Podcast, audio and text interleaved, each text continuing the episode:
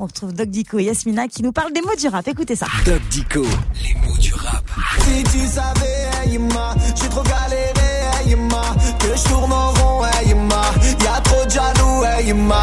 Yema, ça c'est sûr, le doc, on le trouve pas encore dans nos dicos. Hein. Est-ce que tu sais pourquoi? Bah, en fait, Yasmina, chaque langue a sa manière d'appeler sa maman. Ouais. Et Yema est un mot berbère pour désigner sa maman, Mm. passé en arabe maghrébin et surgissant dans le rap, mais aussi au cinéma. Yema au cinéma, carrément. Eh Ben, on doit à Jamila Sarawi un long métrage en 2006, Barakat, l'histoire de deux femmes algériennes au destin lié à leur patrie, suivi Ouais. en 2012 de Yema, en Kabylie, où sont racontées les conséquences de la violence sur les femmes. Et on perçoit là que Yema, mère, peut prendre aussi le sens de mère patrie.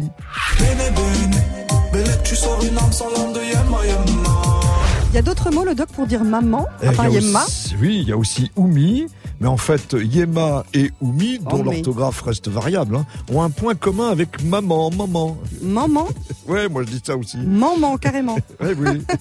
Alors c'est quoi le point commun entre ces deux mots? en fait, ce M qu'on retrouve aussi dans Mama Ouais. bah, reprend le premier mot du bébé tourné vers sa maman. C'est une formation enfantine en redoublant le son me qui correspond au mouvement de succion du bébé que sa maman, sa. Yema, Ouais. allait. Très beau mot, hein. c'est notre tout premier. Ouais, mais toi, le doc, ton premier mot, c'était dico, non? Euh, bah oui, euh, indico maman.